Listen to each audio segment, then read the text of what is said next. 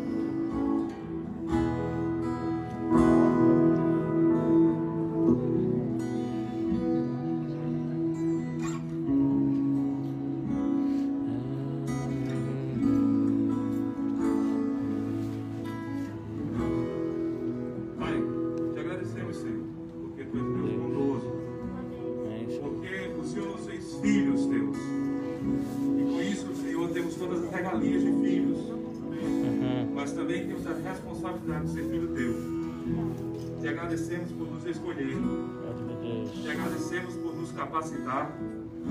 Te agradecemos, Senhor, por servir a tua casa. E que nisso o teu nome seja glorificado.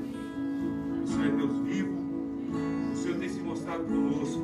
O Senhor tem nos sustentado. O Senhor tem sustentado essa igreja. Nada disso é para nós, Senhor. E nos alegramos em saber que isso é para a glória do teu nome. Usa-nos, Senhor. Tira todo o medo que há em nós. Quebrando-nos faz-nos mais parecidos contigo. Nosso coração não é puro, mas o Senhor faz. O sangue do teu filho derramado na cruz, Senhor. Meu Deus. E com fé nele, no sacrifício, estamos aqui. Amém, Que o Senhor nos use e use essa igreja para abençoar essa cidade, para abençoar cada família nas quais nós alcançamos, para que o teu nome seja glorificado através de nós. Amém. Que nada disso seja para nós, Senhor. Nos lembre disso. Para que não queremos, queremos crescer mais do que o teu nome em nossas vidas. Em nome de Jesus, continua conosco. Amém. E que a tua vontade seja feita. Para a glória do teu nome. Amém. Amém. Ti eu vou clamar, pois tudo vem de ti e tudo está em ti. vou caminhar, tu és a direção, o sol a me guiar. Tudo pode passar, meu amor.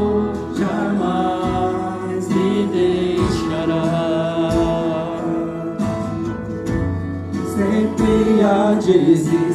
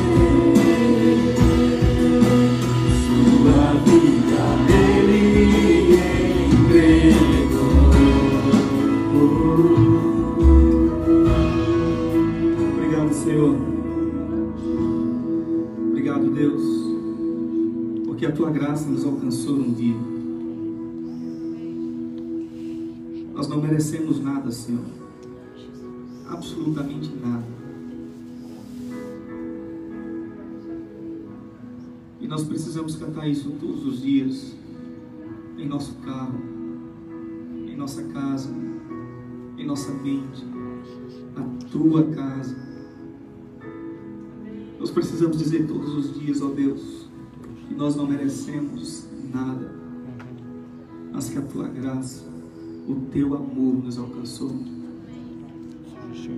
Nós somos pecadores, Deus. Nós somos homens falhos.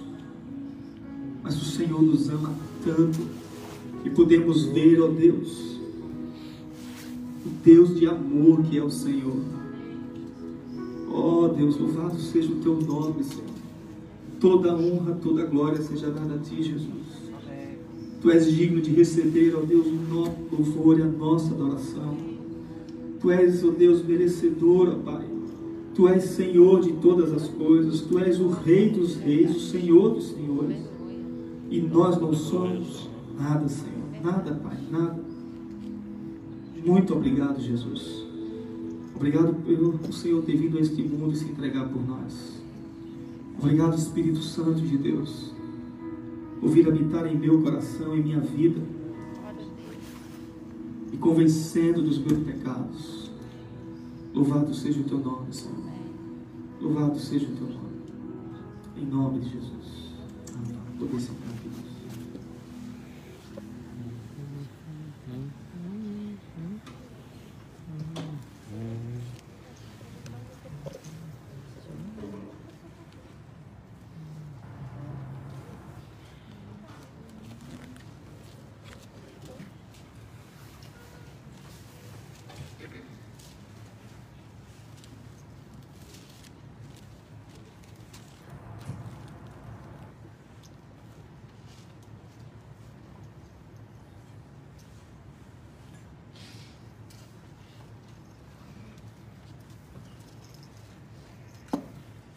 sei se foi uma estratégia do Wilson, mas hoje eu vou ficar mais parado, né? foi uma estratégia do Wilson, tá? Ah, eu quero convidar vocês a abrir a Bíblia em Filipenses. Eu não sei se o Leandro viu os slides que eu mandei para ele.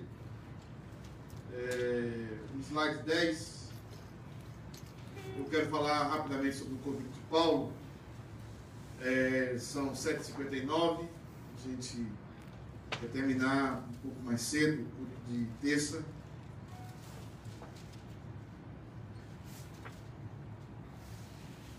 E queremos também orar. Orar ao final. Precisamos muito orar.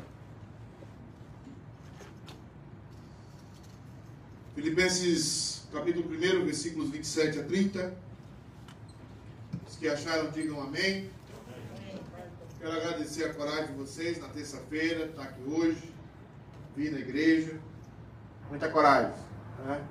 Tem uns que saem lá de Marlboro, né? Vem pra cá. É Marlboro que vocês estão? Westbrook. Ainda mais longe ainda? Westboro. Ontem me ligou um rapaz, hoje me ligou um rapaz de Marlboro, é isso que está na minha cabeça. Ele quer ser membro da igreja e quer que eu vá lá amanhã. Amanhã eu vou tomar um café lá em Westport. Viu, irmão Fabio? Não, não, não. Malta. Westport é mesmo.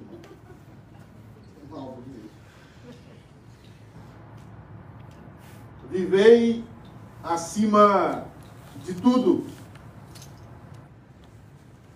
E graças ao Night TV, tá? Mais uma alma aí colhida pelo trabalho da Night TV. Eu estou ficando velho, estou com Alzheimer, às vezes eu esqueço de falar tudo que eu tenho que falar. Mas isso aí é uma bênção. Vivei acima de tudo, por modo digno do Evangelho de Cristo, para que, ou indo ver-vos, ou estando ausente, ouça no tocante a vós outros, que estáis firmes em um só espírito, como uma só alma, lutando juntos pela fé evangélica e que nada estáis intimidados pelos, intimidados pelos adversários, pois o que é para eles prova evidente de perdição, é para vós outros de salvação, e isto da parte de Deus. Porque vos foi concedida a graça de padecerdes por Cristo, e não somente de credes nele.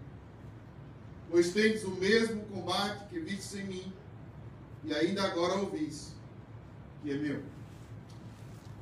Senhor Deus, ilumina a tua palavra, ilumina os corações que aqui estão e também aqueles irmãos que nos acompanham pela internet. Pedimos, Deus amado, que a graça e a misericórdia do Senhor seja sobre a vida de cada um de nós que pregamos ou que escutamos a tua palavra. Para que essa palavra seja verdade no nosso meio, que ela seja verdade no nosso coração. É em nome de Jesus é que nós oramos. Amém. Meus amados, nós estamos iniciando a carta aos Filipenses. E já falamos um pouco do carinho que Paulo tinha por aquela igreja.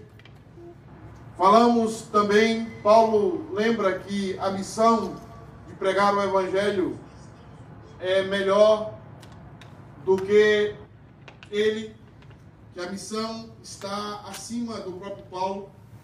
Paulo chega a dizer que ele está preso, mas que o Evangelho não está. E porque ele está preso, o Evangelho ainda continua crescendo, ainda continua desenvolvendo. Porque o Evangelho é muito maior do que Paulo. E hoje Paulo vai terminar o primeiro capítulo fazendo um convite à igreja. Fazendo um convite a mim e a você. Esse convite é bem difícil para nós, mas é um convite que deveria ser o principal nas nossas vidas, ou deveria nortear as nossas vidas. E eu gostaria que você olhasse para esse convite de hoje, percebendo como a vida cristã deve ser digna. E quando nós, ou como nós, que assumimos o Evangelho, que cremos no Evangelho, que um dia dissemos que somos de Jesus, deveríamos viver de um modo digno deste Evangelho. E Paulo está falando isso desde uma prisão. Há uma igreja que se sentia órfã de pastor.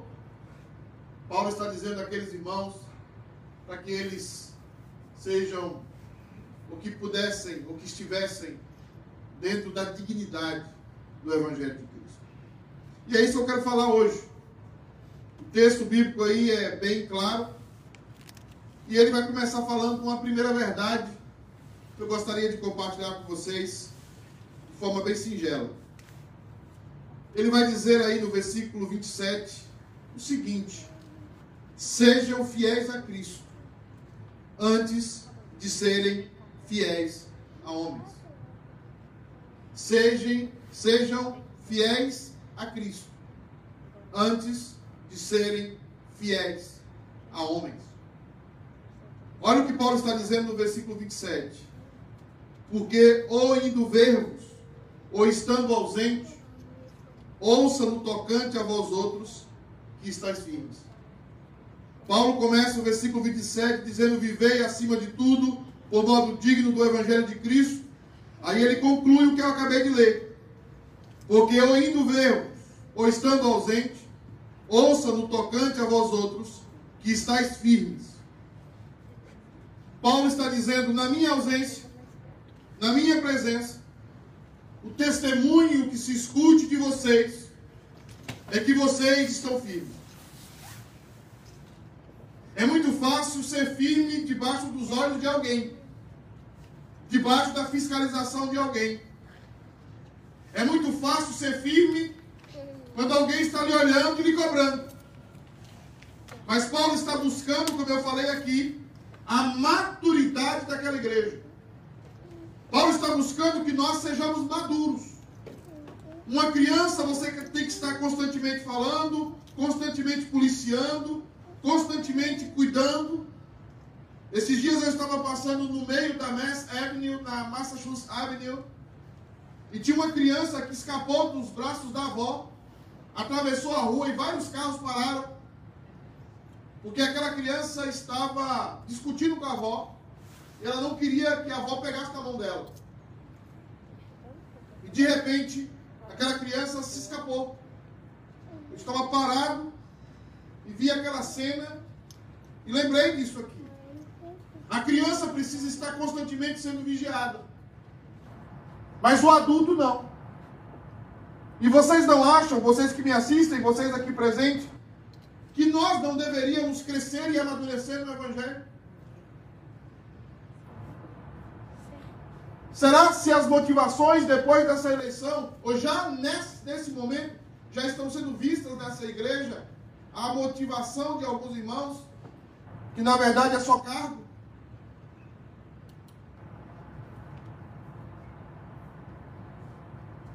Será que nós estamos diante dessas verdades da imaturidade de um cristão? Porque a vida cristã é algo que vai confrontar você. Só anda pelo caminho de Deus os eleitos. O caminho de Deus é feito justamente para você desistir. Por isso que o povo de Deus andou 40 anos no deserto em círculo. Porque não é para todo mundo perseverar. E dos que saíram, dos milhões que saíram, entraram duas famílias de 50 pessoas. Então eu gostaria muito que você entendesse o Evangelho. Eu gostaria muito que você colocasse diante de Deus que você deve ser fiel, antes de ser fiel a homens, você precisa ser fiel a Cristo. Paulo está dizendo àquela igreja: vocês têm que ser fiéis, vocês têm que permanecer firmes, ou eu estando presente, ou eu estando ausente, vocês precisam permanecer firmes no Senhor. E é justamente isso, esse é o convite de Deus para a sua vida, esse é o convite de Deus para cada um de nós aqui, e é o convite de Deus para você que me assiste. Mantenha-se firme. Apesar de homens, apesar do pastor, apesar de quem quer que seja. Paulo está dizendo: Eu não estou aí, mas mantenha-se firme. Em segundo lugar, o que ele pede àquela igreja é algo extraordinário. Ele pede àquela igreja que ela permaneça unida pelo Evangelho. Eu acredito que o Leandro está botando aí, né? Tá que a igreja permaneça unida pelo Evangelho. Primeiro, permaneçam firmes, sejam mais fiéis a Cristo do que a homens. E não sejam fiéis a Cristo por causa de homens, ou porque homens estão olhando para você, estão fiscalizando você. Isso é imaturidade. Mas ele fala uma segunda coisa. Permaneçam unidos pelo Evangelho. E o texto bíblico é tão profundo, ele diz assim: em um só espírito, com uma só alma, lutando juntos pela fé evangélica. Em um só espírito, em uma só alma, lutando juntos pela fé evangélica. Não estejam unidos para um momento social. Eu já falei isso aqui semana passada. Não estejam unidos porque você tem amigos na igreja. Não estejam unidos porque você gosta da confraternização.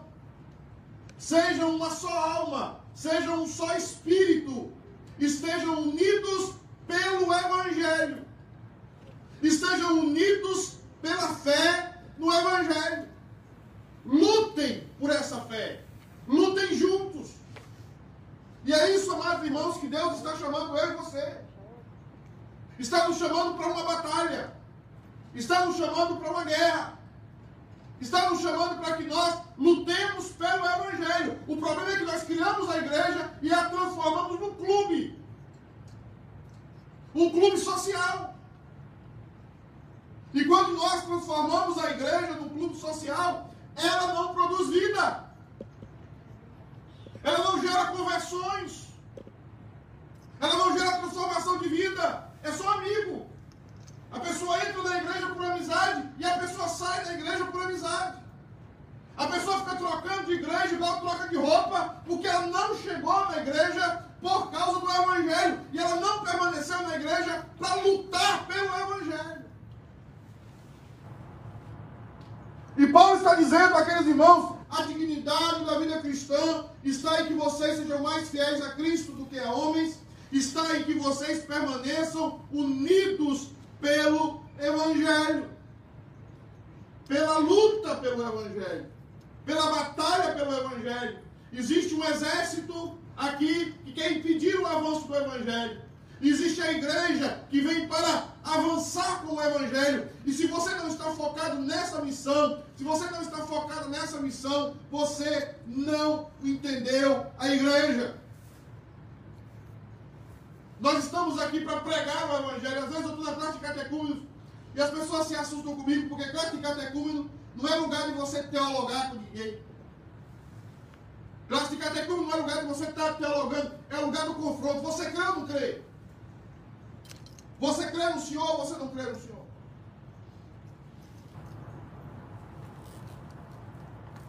Às vezes nós perdemos a capacidade dentro da igreja de avançar com o Evangelho. Às vezes estamos jogando pérola aos porcos.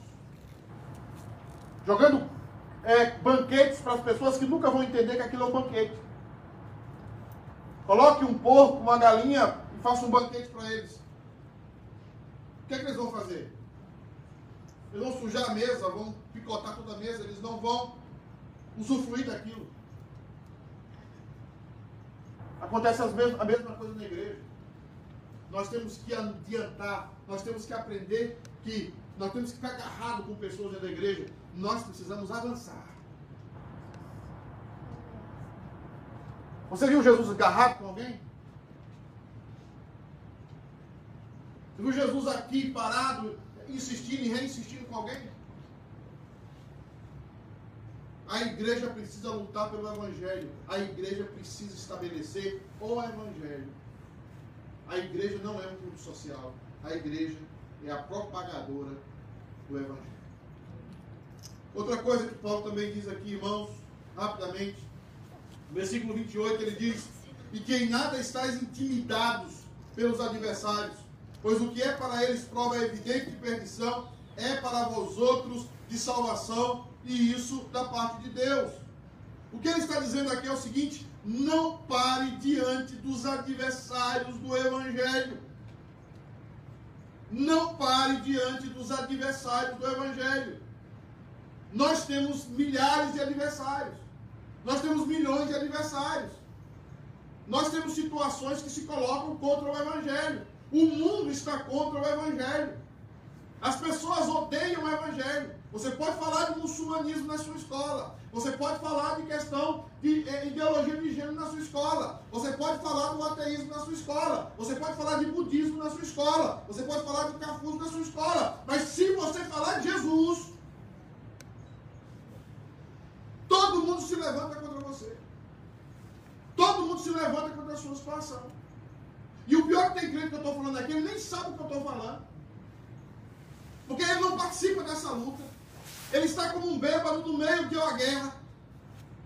Bomba caindo para todo lado, rojões, tiro, e ele está, como diz Agostinho de Pona, ele está ele tá bêbado, ela está bêbada. Ela passa a semana toda, ela não confronta ninguém pelo Evangelho, ela não educa ninguém pelo Evangelho, ela não sofre pelo Evangelho, porque o que Paulo vai dizer aqui é exatamente esse sofrimento que nos faz cada vez mais fortes quando nós estamos enraizados no Evangelho. E olha o que ele está falando. Em que nada estáis intimidados pelos adversários, pois o que é para eles prova evidente de perdição, é para vós outros de salvação, e isso da parte de Deus. Outra coisa que nós vemos aqui, ainda que sejamos humilhados, humilhados, Deus sempre está sendo exaltado em nós. Ele está dizendo exatamente isso. Paulo estava preso, Paulo estava na prisão mametina, Paulo, Paulo estava sendo humilhado, pisado. Mas aquilo não era para que ele ficasse intimidado. E ele não ficou intimidado porque estava preso. Ele pregou o Evangelho, pregou o Evangelho com clareza, pregou o Evangelho com desembaraço, pregou o Evangelho sem medo. Ele estava preso, jogado numa prisão. Mas todo o Evangelho ficou conhecido da guarda pretoriana. Todo o Evangelho ficou conhecido dos soldados que guardavam o apóstolo Paulo. Porque sofrimento para Paulo, humilhação para Paulo, era uma prerrogativa para Deus ser exaltado. O que nós temos na igreja hoje? Crentes totais. Crentes cheios de mimimi na igreja. Ficam tocados por tudo, afetados por tudo. E Paulo está dizendo: quanto mais eu sou humilhado, mais o Evangelho é exaltado em mim. Quanto mais eu sou perseguido, mais o Evangelho é exaltado em mim. Quanto mais mentem de mim, me colocam numa prisão, mais o Evangelho avança. É por isso que ele falou aquela frase, eu tenho certeza que, quer pela vida, quer pela morte, o Evangelho, Deus será glorificado na minha vida, no meu corpo. Se é pela vida ou pela morte, Deus será, sempre será glorificado na minha vida. Nós precisamos amadurecer, irmãos. Nós precisamos avançar. Nós precisamos entender, como o apóstolo Paulo, que os adversários do Evangelho não podem nos intimidar.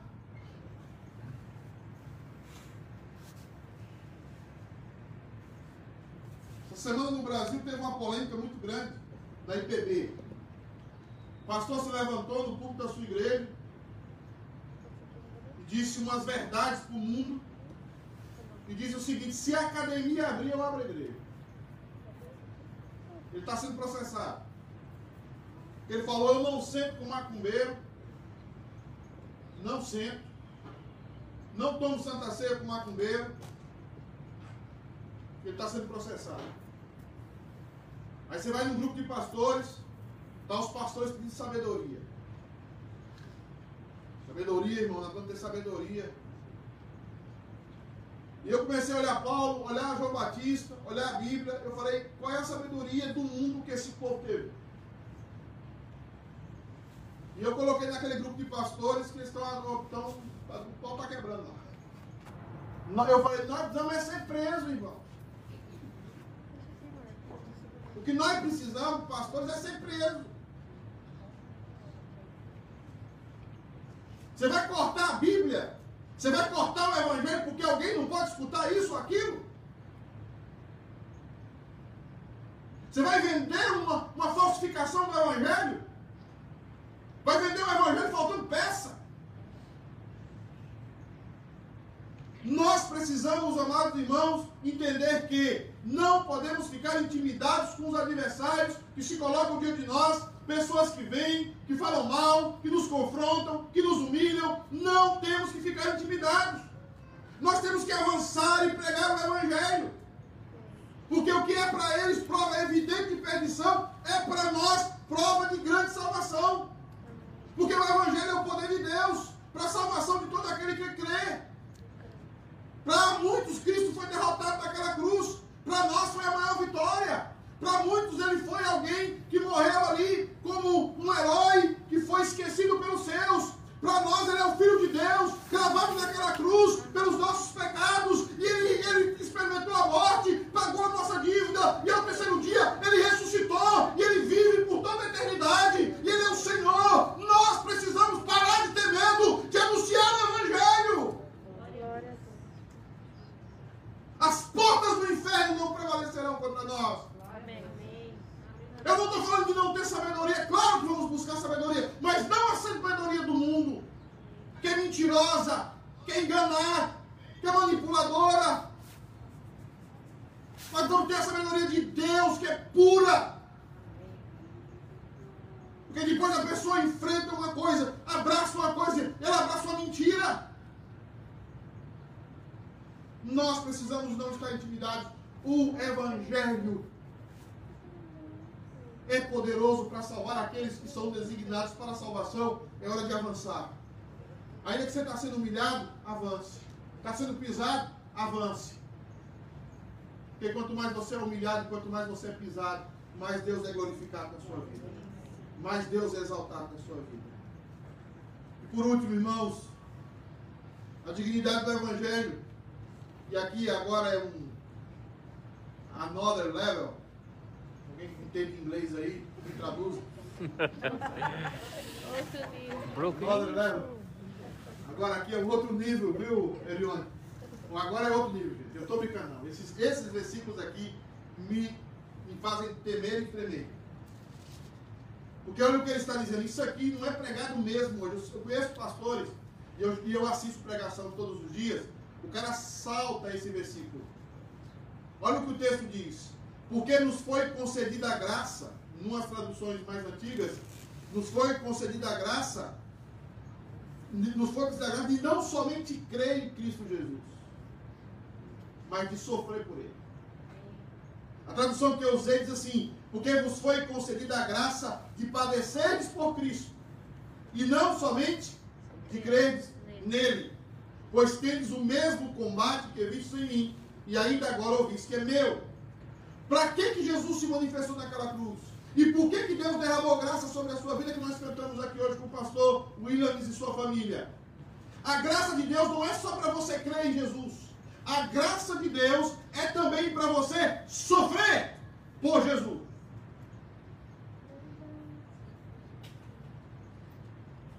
Perceba, meus amados irmãos, porque nos foi concedida a graça de não somente crer, mas de padecer por Cristo.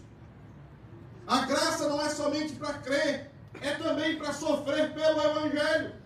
É a capacidade dada pelo Espírito Santo de nós sofrermos. É por isso que ao final dessa epístola, Paulo diz: Tudo posso em Cristo que me fortalece. Lá no capítulo 4. Então, não é para todo mundo. A graça que nos foi concedida não é somente para crer. Seria muito bom se nós tivéssemos aqui a graça só de crer. Eu creio, eu creio, e vamos cantar, e vamos nos alegrar, e vamos bailar, e vamos dançar na presença do Senhor. É uma maravilha. Mas a graça não foi só para você crer. A graça foi para você sofrer. E Paulo está dizendo: olha para mim. Eu que vos anunciei o Evangelho. Olha o combate que tem em mim. Olha os sofrimentos que eu passo. Quantas vezes Paulo foi, ficou morto? Quantas vezes ele levou chibatada, pauladas? Quantas vezes ele foi perseguido? Foi tido como morto? Ele fala isso na segunda carta aos Coríntios.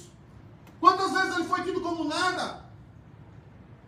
Porque a graça do Evangelho, meus queridos, não é somente para você crer, é para você sofrer pelo Evangelho. É por isso que Deus vai peneirando, Deus vai peneirando porque a fé verdadeira é como ouro depurado, é como ouro que é depurado várias vezes, para que a pessoa seja amadurecida e cresça no Evangelho. Por isso que a maioria das pessoas que estão na igreja não conseguem atravessar a vida cristã, não conseguem perseverar. Por quê? Porque não receberam essa graça, a graça de crer e de padecer, de sofrer.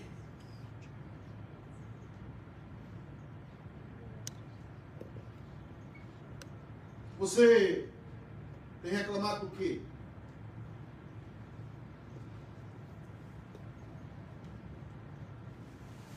Você tem reclamado do que na sua vida?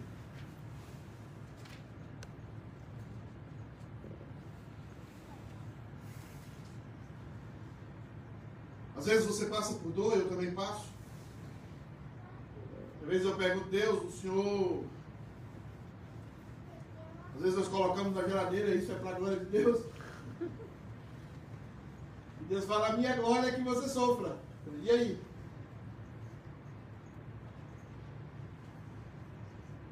Porque não existe nada mais bonito de ver um crente sofrendo e derramando lágrimas. E mesmo assim louvando a Deus. E mesmo assim glorificando a Deus. É muito fácil você louvar e glorificar a Deus quando tudo está bem quando as coisas estão todas no lugar. E devemos fazê-lo. Mas o Evangelho, a graça que nos foi dada, não é só para isso. Quando vem a morte, quando vem a dor, quando vem os nãos de Deus, quando vem as prisões, quando vem as maledicências, e todo mundo está esperando de você uma resposta terrível. Todo mundo está esperando de você uma reclamação. Todo mundo está esperando de você violência. E você responde com perdão, com graça, com misericórdia, com vida. Você está glorificando a Deus. Você está sofrendo. Mas no seu sofrimento, Deus está sendo glorificado. Amém. Na sua dor, Deus está sendo glorificado. Na sua dor, Deus está sendo exaltado. Primeira vez que eu fui no enterro aqui nos Estados Unidos, eu lembro bem. Me pegaram no laço. São meio doidos, porque nem Fabiana estava, eu estava sozinho. Fabiana até às vezes me controla ali com. Tem um, um, um controlador meu ali, não sei onde é que ela guarda o botão, mas está ali. Ela fica me regulando. Eu falei, oh, vai ter um enterro aí, eu vou tragédia da igreja. Eu falei, o que foi? Um jovem, diácono da igreja, foi encontrado, overdose, e o jovem veio a falecer. Não conheci ninguém, era a minha segunda pregação aqui nos Estados Unidos. Não sei se o Eudes estava lá na igreja de Quincy aquele dia. Não, né? Está na igreja de Quincy. É. Está na igreja de Quincy. Congregação de Quincy. Eu sei que eu fui pregar, sentei, e ali eu comecei a perceber que a tradição reformada, a Bíblia reformada, a, a, o Evangelho reformado não era pregado naquela igreja. Enterro não é lugar de exaltar morto. Enterro não é lugar de falar de quanto aquele morto foi bom. Enterro é lugar de você glorificar a Deus. É um culto de ações de graças pela vida daquela pessoa. É um momento de tristeza, claro, mas é um momento também de alegria.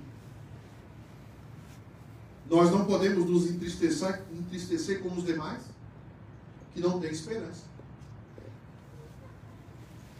E eu percebi que as pessoas, todas as pessoas que subiam, reclamavam de Deus de forma sutil.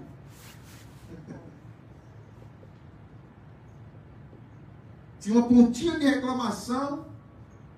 O que, que Deus fez aqui? Tão jovem, né? Tão jovem, tão novo, por que, que morreu?